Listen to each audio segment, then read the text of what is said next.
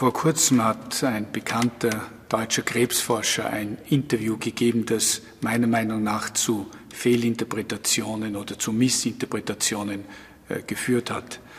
Er hat unter anderem gemeint, dass jede zweite Krebserkrankung heute geheilt werden könnte. Und er hat gemeint, dass äh, man bei gesunden flächendeckende Gentests durchführen sollte und könnte, um damit Krebs früher zu erkennen oder eine Vorhersage machen zu können.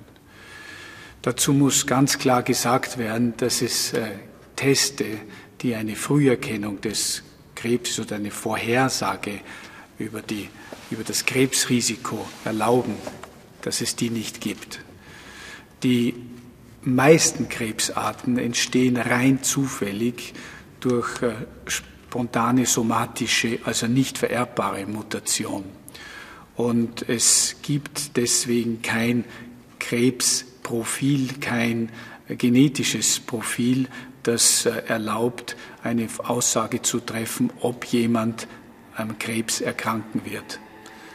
Es gibt allerdings äh, seltene Ausnahmen, äh, wo familiäre Krebsformen auftreten, die auf Keimbahnmutationen beruhen, also die echt vererbt sind über äh, Tragung, über äh, Ovarzellen, über Spermien.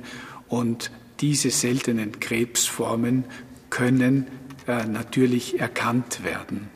Wenn eine Familie zum Beispiel eine Polyposis coli zeigt, also eine atomatöse Veränderung der Kolonpolypen, dann kann daraus ein Krebs entstehen.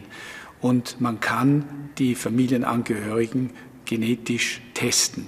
Und wenn dieser Test negativ ausfällt, dann hat die Person äh, wahrscheinlich ein Risiko, wie ein Gesunder an so einem Krebs zu erkranken.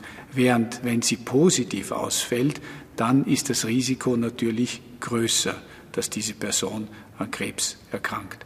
Ähnliches gibt es für seltene Formen von Mammakarzinom und auch für eine seltene Form von Schilddrüsenkarzinom. Wenn äh, trotzdem ist es notwendig, dass äh, zusätzliche Umweltfaktoren und andere äh, Mutationen auftreten, um den Krebs tatsächlich zum Durchbruch zu verhelfen. Äh, es gibt äh, Suppressorgene, die ausgeschaltet werden müssen, um eben dem Krebs quasi äh, zu ermöglichen. Also die Sache ist ziemlich kompliziert derzeit noch, aber wir machen riesige Fortschritte in der Erkennung und in der Erforschung der Ursachen des Krebses. Danke.